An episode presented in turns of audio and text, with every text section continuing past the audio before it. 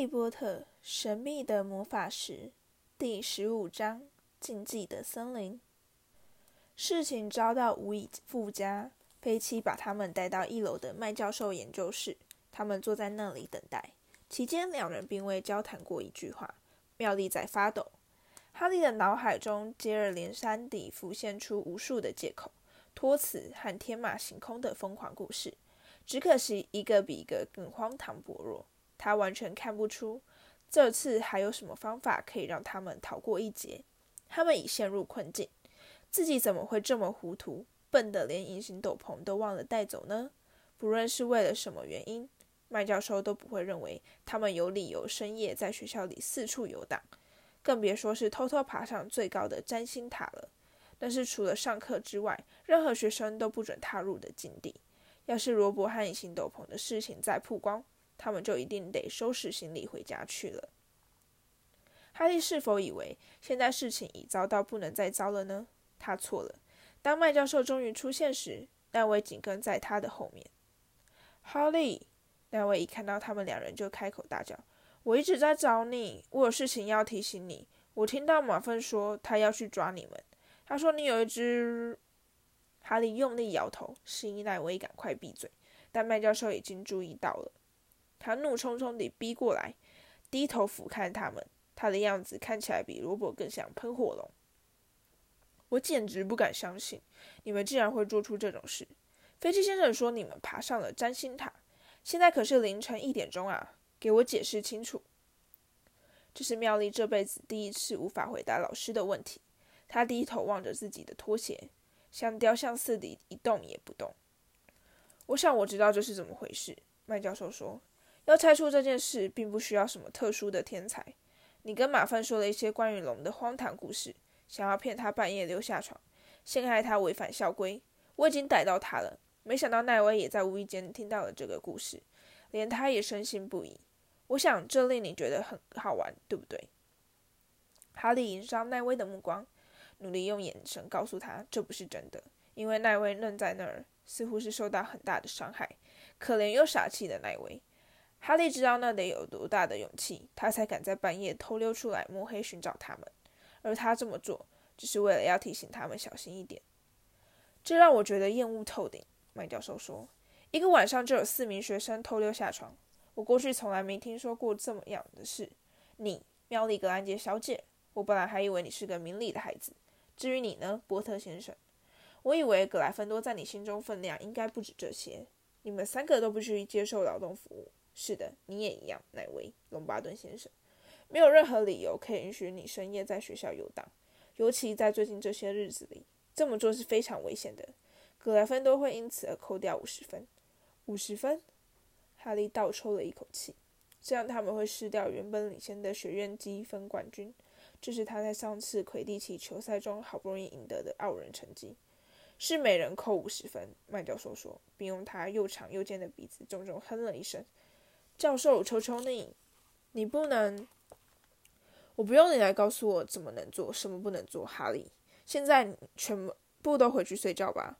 格莱芬多的学生从来没让我这么丢脸过。扣掉了整整一百五十分，这使得格莱芬多迅速滑落到最后一名。短短一个晚上，他们就完全毁掉了格莱芬多赢得学院杯冠军的所有机会。哈利感到他的胃似乎空了一个大洞。他们要怎样做才能弥补这次的损失？哈利整夜没睡，那位把头埋在枕头里，呜呜哭泣，一连哭了好几个钟头都不曾停止。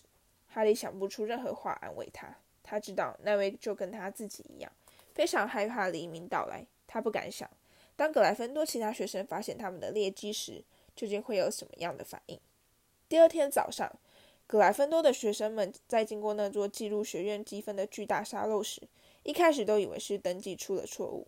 分数怎么可能会在突然之间比昨天少了一百五十分？但没过多久，事情就传开了。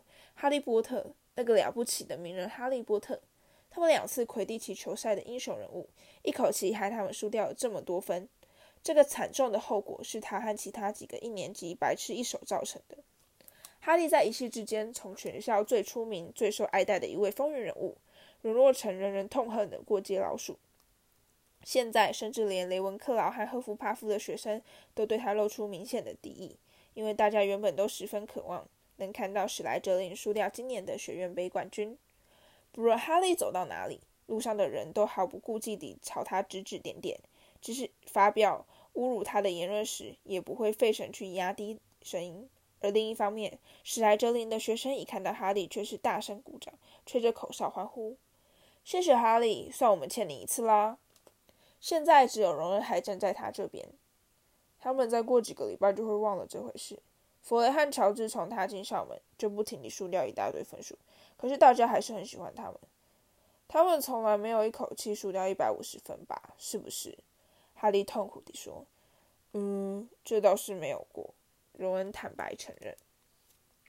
现在弥补伤害已经有些迟了，但哈利暗暗对自己发誓：就从此刻开始，他绝对不再干与自己无关的事。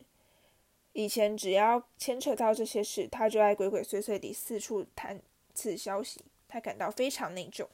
因此，决定去找木头，表示要退出魁地奇球队。退出？木头怒吼：“这么做有什么好处？要是连魁地奇球赛都赢不了，那我们要靠什么才能把失掉的分数补回来？”现在连魁地奇训练都变得不再有趣，其他球员在练习时根本就不愿跟哈利说话。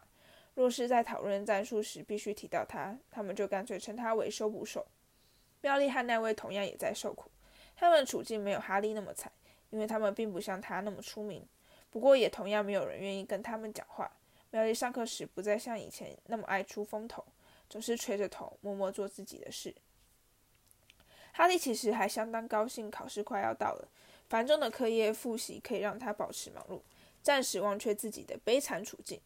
他、荣恩和妙丽总是三个人聚在一起熬夜念书，努力记住复方药剂里所有的成分，背诵咒语。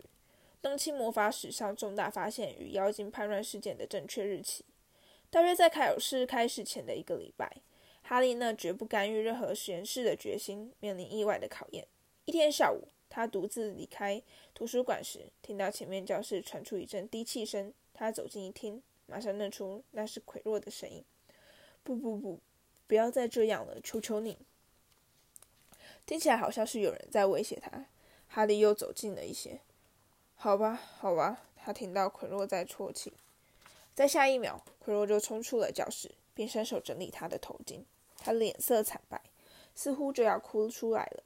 然后他就快步离去。哈利觉得奎洛根本没有注意到他，他一直等到奎洛的脚步声消失之后，才走上前查看教室里的情形，但里面一个人也没有。对面的门却开了一条缝。哈利往前走了几步，忽然想到。他已下定决心不再多管闲事，但事情还是一样。他敢用十二颗魔法石作为担保，史内普一定刚刚走出这间教室。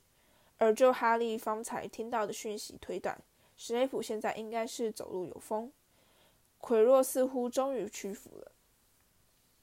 哈利回到图书馆，麦瑞正在那里替荣恩复习天文学。哈利把刚刚听到的事情告诉他们。所以说，史内普已经达到目的了。荣恩说：“要是奎若把克服黑魔法防御术的方法告诉了他，可是还有毛毛啊。”妙丽说：“说不定史内普根本不需要去问海格，就可以找到制服毛毛的方法。”荣恩抬头望着环绕在他们周遭的千本书，“我敢打打抛票，这里一定有某本书可以告诉你该如何驯服三头巨犬。你说现在我们该怎么办，哈利？”荣恩的眼中又再度燃起冒险的光芒。哈利还没开口，妙丽就抢着回答：“去找邓布利多。我们几百年前就该这么做了。要是我们这次再自己贸然行动，就一定会被赶出学校了。可是我们没有证据啊。”哈利说。奎洛已经吓坏了，他不可能会替我们说话的。史内普只要死不承认，说他不晓得巨人为什么会在万圣节的时候跑进学校，说他根本就没有走到三楼走廊，那我们就没辙了。你觉得他们会相信谁？是他还是我们？大家都知道我们讨厌史内普。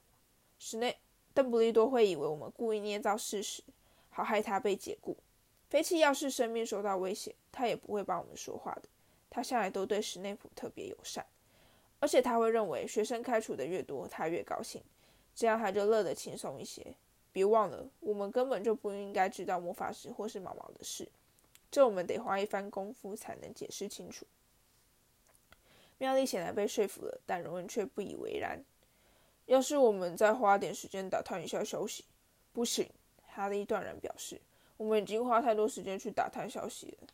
他把一张木星天文图拉到面前，开始背诵他所有的卫星名称。第二天早上，哈利、妙丽和奈威三人在早餐时各收到了一封信函，三封信的内容完全相同。你们的劳动服务预定于今晚十一点开始进行，届时请到入口大厅与飞机会合。麦教授。哈利在输掉分数之后，就面临到群情激愤、众人唾弃的难堪处境，以至于完全忘了他们还得接受劳动服务的处分。他原以为妙丽会大发牢骚，抱怨说这害他们少了一整晚宝贵的复习时间，但他却一句话也没说。显然，他也跟哈利一样，觉得自己是罪有应得。当晚十一点钟，他们在交易厅里跟荣恩道别，然后就和奈威一同下楼，走到入口大厅。飞机已经到了，还有马粪也正在那里。哈利忘了马粪也必须遭受劳动服务的处分。跟我来吧，飞机说。他点起一盏灯，领着他们走到屋外。我敢说，以后你们在犯校规之前，就会知道要再多考虑一下了，是不是？他不怀好意地看着他们，继续说下去。哦，没错。要是你们问我，我会说苦工和体罚是最好的老师。真可惜，他们已经不再用那些古老的刑法了。把两只手绑在天花板上，挂在那儿，一连吊上好几天。我现在还把铁链留在我的办公室里，定期上油保养，说不定以后还会用到。好了，走吧，千万别想留，要不然你们的下场会比现在更惨。他们向前出发，穿越黑暗的校园。那位不停地抽抽搭搭地啜泣。哈利想着，他们究竟会遭受到什么样的处罚？必定是某种非常恐怖的酷刑，不然飞机的声音不会这么高兴。月色十分明亮，但掠过的云层总是让他们陷入一片漆黑。哈利看到前方出现海格木屋的明亮窗口，然后他们听到远处响起一声吼叫：“是你吗，飞机？快点，我想立刻开始。”哈利的心雀跃不已。如果他们是要和海格一起工作，情况想必不会太糟。他的脸上八成显现出松了一口气的神情。因为菲西立刻接口说：“因为跟那个蠢汉在一起，你会觉得很愉快，是不是？嗯，再多想一想吧，孩子。你们现在是要走进森林里去啊？除非我判断错误，否则你们休想全身而退。”一听到这句话，奈威就发出一声微弱的声音，而马芬立刻停下脚步。森林，他重复了一遍，声音听起来不再像平常那么酷了。我们不能在晚上到那儿去啊！里面什么都有，听说还有狼人呢。那位抓住哈利的长袍袖口，发出哽咽的声音。那也是你制造的，对不对？飞奇说，兴奋的嗓子都变哑了。在惹麻烦之前，就应该先想想那些狼人，你说是不是？海格踏出漆黑的夜色，朝他们大步走来，丫丫紧跟在他的身后。他抓着他的大石弩，肩上挂了一个箭囊。时间差不多了，他说。我在这儿等了半个钟头，你们还好吧？哈利、妙丽，我要是你，我可不会对他们这么客气。海格，飞机冷酷地说：“不管怎样，他们毕竟是到这儿来接受处罚的。这就是你迟到的原因，对不对？”海格对飞机皱起眉头：“花时间教训他们？嗯，你可没资格做这种事。这已经没你的事了，从现在开始由我负责。我会在天亮的时候回到这里。”飞机说：“来替他们收尸。”他恶意地加上一句，就转身走回城堡。他的灯火在黑暗中摇晃跳动，越行越远。马芬现在转身望着海格：“我不要进那个森林。”他说，他惊恐的语气令哈利觉得很高兴。“你要是想待在霍格华兹，就乖乖给我进去。”海格凶巴巴地说，“你做错了事，现在就得接受处罚。可是这是仆人的工作啊，不该叫学生去做的。我还以为我们会被罚抄书什么的。”要是我父亲晓得我竟然被逼做这种事，他一定会。我告诉你，这就是霍格华兹的规定。海格怒吼：“抄书那有什么用？你得做些真正有用的事，要不然就滚吧。如果你觉得你父亲宁愿看到你被开除的话，那你就回城堡去收拾行李好了。快走！”马芬并没有移动，他恶狠狠地瞪了海格一眼，然后垂下视线。那就这样吧，海格说。现在大家仔细听我说，因为我们今晚要做的事很危险。而我并不希望任何人冒险。现在，先跟我过来一下。他带领他们走到森林边缘，他举起灯，指着前方一条狭窄的泥巴路。他们看到这条小径蜿蜒向前，消失在浓密黑暗的树林中。他们望着那片树林，一阵微风吹动他们的发梢。看那儿，海格说：“有没有看到地上那滩发亮的东西？那滩银色的东西？那是独角兽的血。有一头独角兽不知道被谁攻击，受了很严重的伤。才一个礼拜，就接连发生了两次这种事。我在上星期三发现的时候，它已经死了。”我们得赶快找到那个可怜的动物，说不定我们得帮忙它早点解脱。不过，要是那个伤害独角仙的东西先找到我们怎么办呢？马粪说，尽力不让声音流露出心中的恐惧。只要你乖乖待在我或是雅雅身边，这个森林就没有任何东西可以伤得了你。海格说，而且绝对不能离开这道路。好了，现在我们得分成两组。朝两个不同的方向去找，这里到处都是血。他显然从昨晚就开始在附近乱窜了。我要跟雅雅一组。马芬望着雅雅的利齿，不假思索地说：“好啊，不过我得先告诉你，这家伙其实是个胆小鬼。”海格说：“所以我、哈利和妙丽走一边，马芬、奈位和雅雅走另外一边。现在听我说，谁要是先找到独角仙，就赶紧往空中发射绿色火花。”知道吗？现在先拿出魔杖练习一次，就是这样。要是有人遇到麻烦了，就马上发射红色火花，大家就会立刻赶过来找你。好了，大家小心点，出发吧。森林又黑而极静，他们才往前走了几步，泥巴路就引领他们到达一个岔路口。哈利、妙丽、海格踏上右边的小径，马芬、奈威和雅雅走往左边的道路。他们默默向前走。目光紧盯着地面，每隔一段路，穿透树荫的月光就会照亮一滩躺在落叶上的蓝色血迹。哈利发现海格显得非常担心。狼人有办法杀死独角兽吗？哈利问道。没这么简单，海格说。要抓到独角兽不是那么容易，它们是力量非常强的神奇生物。我以前从来没看到它们受过伤。三人经过一块长满苔藓的树干。哈利听到潺潺的流水声。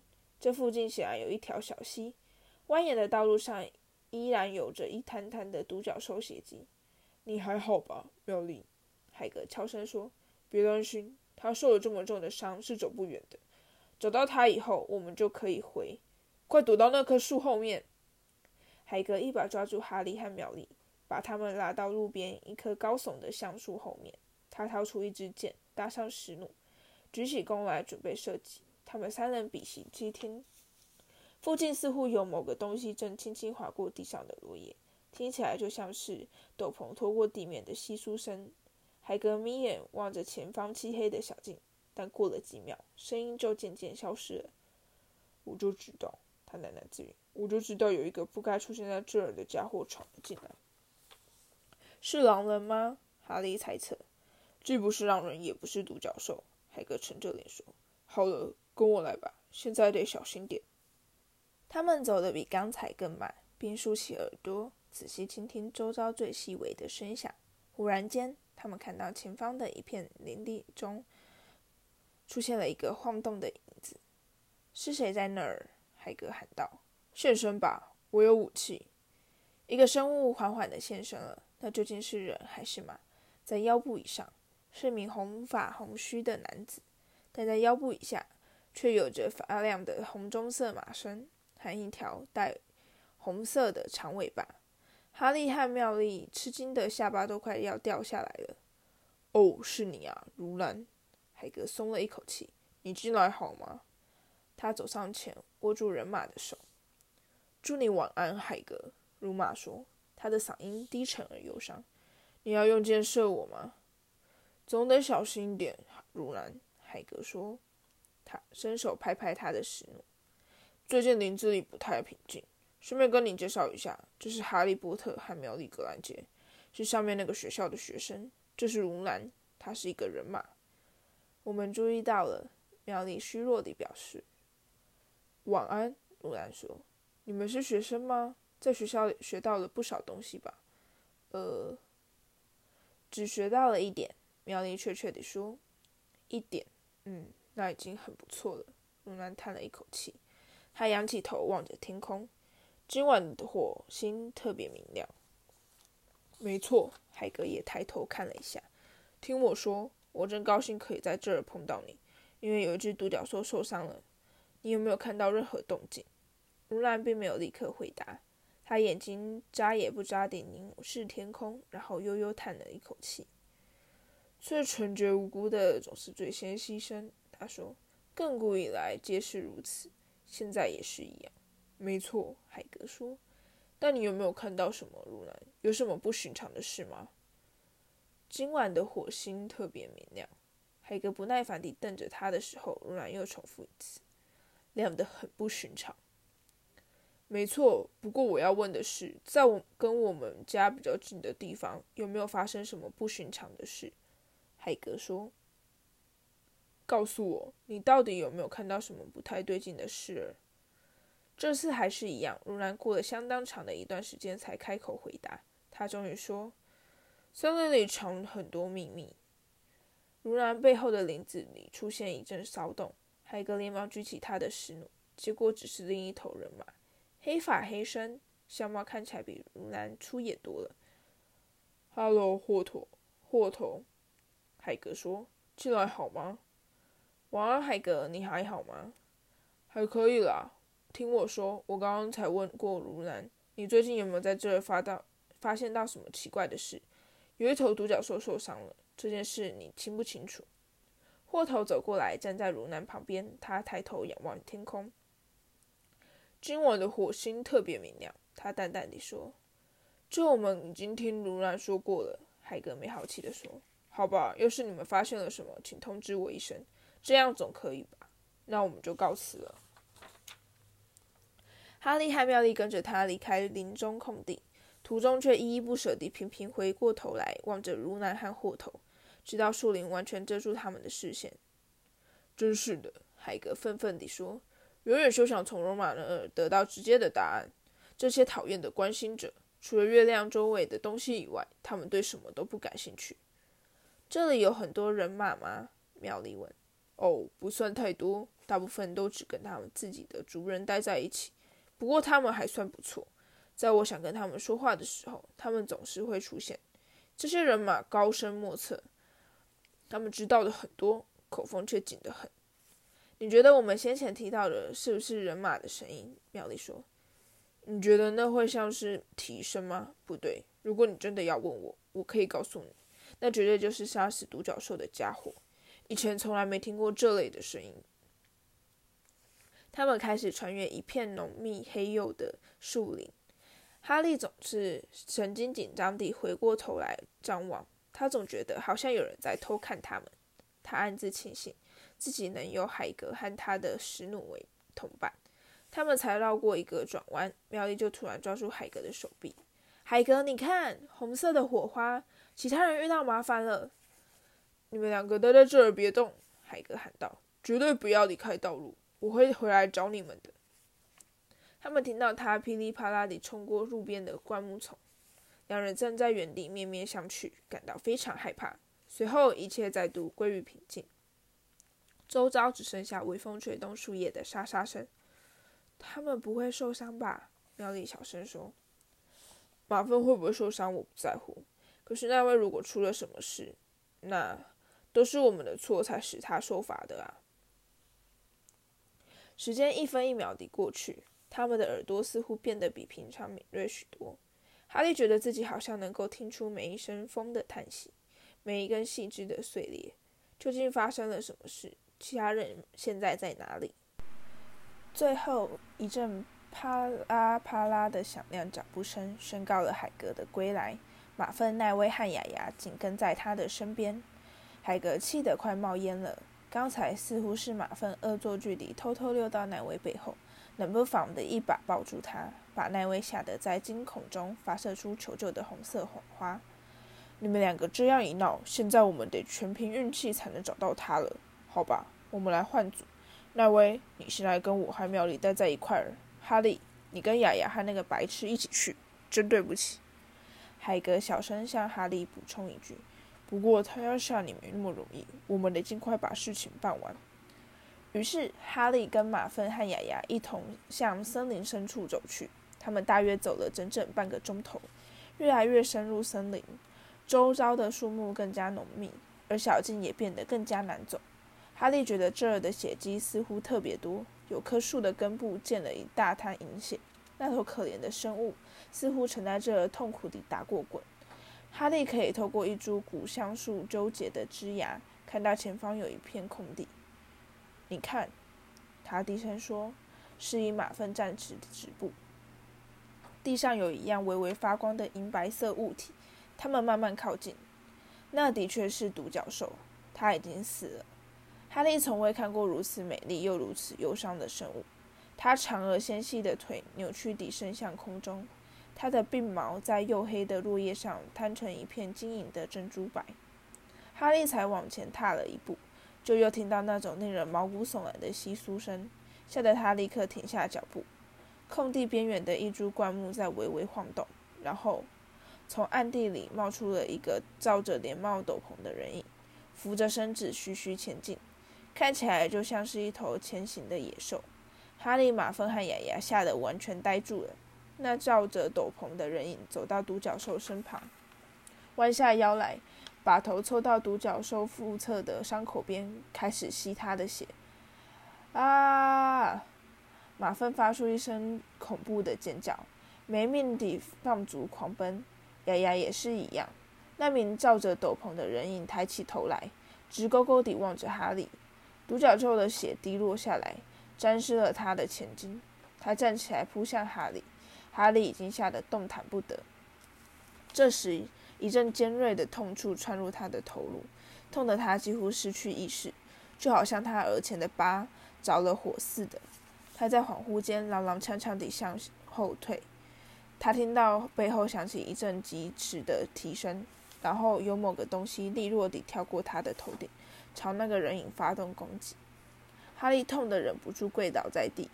过了一两分钟之后，额前的剧痛才渐渐消退。等他再度抬起头来，那个人影已经消失。一只人马正关注着望着他，但那不是如南，也不是霍头。这只人马看起来比他的同伴们年轻许多。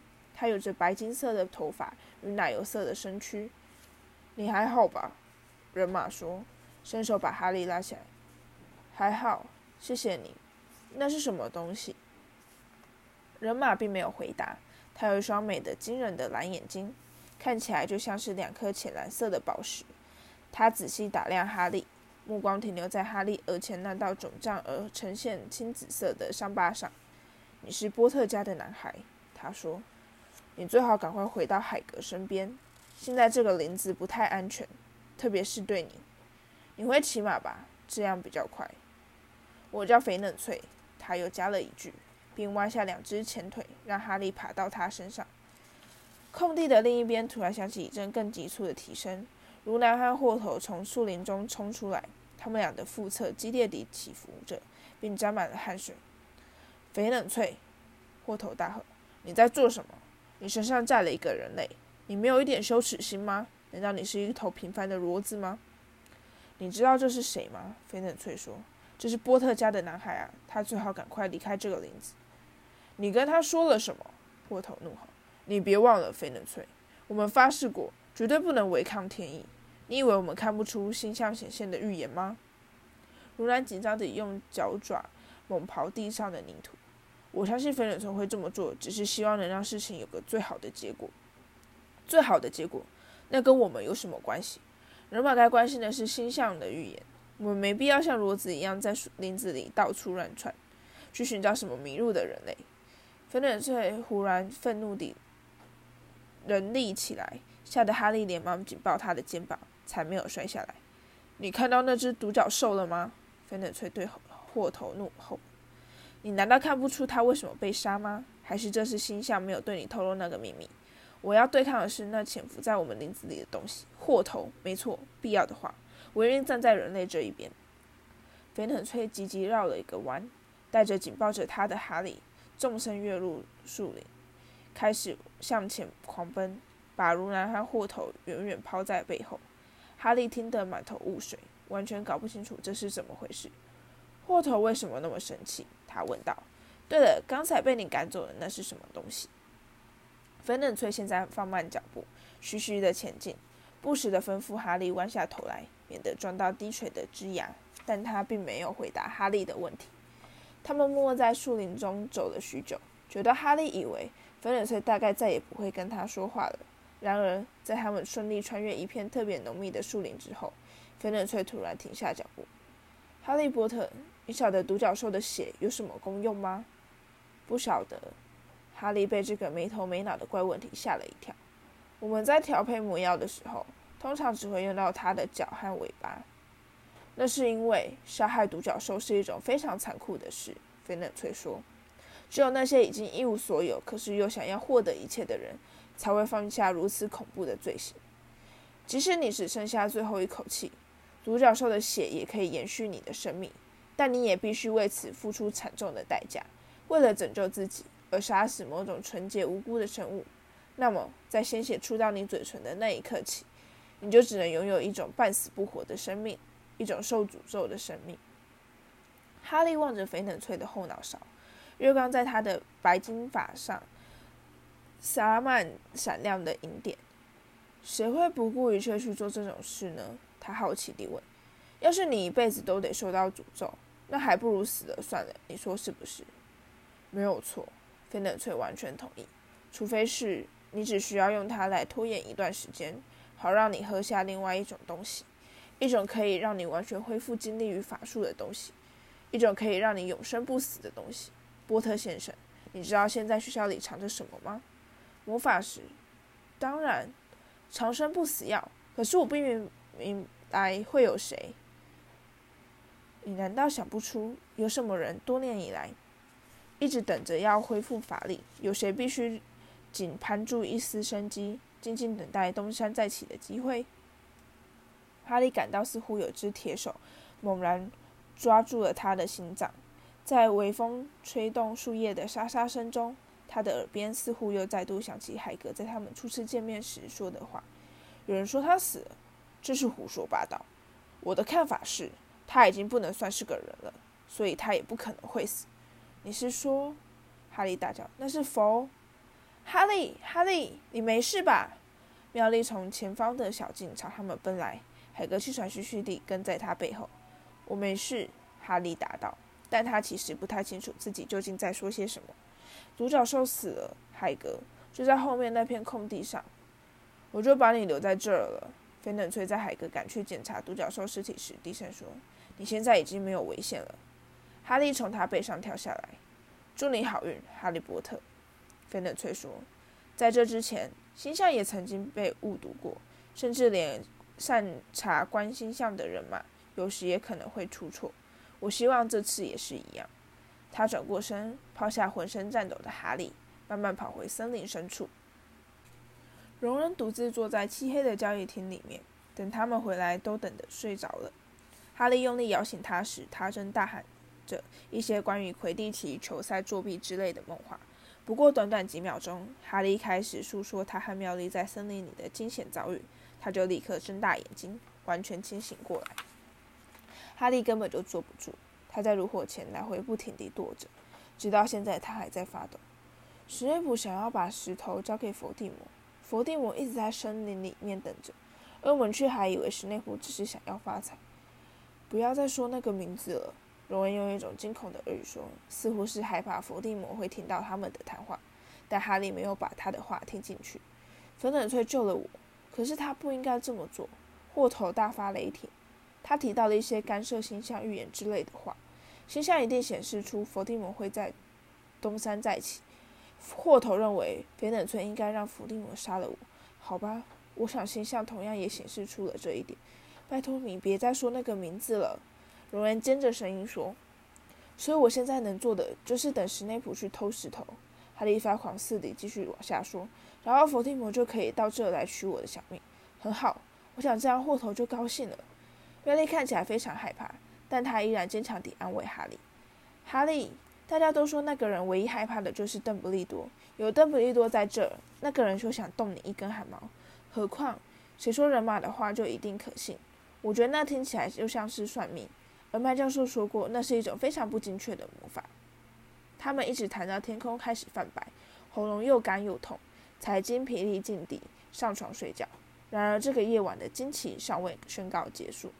当哈利拉开床罩时，竟看到他的隐形斗篷折得整整齐齐，静静躺在他的床上，上面还别了一张纸条，以备万一。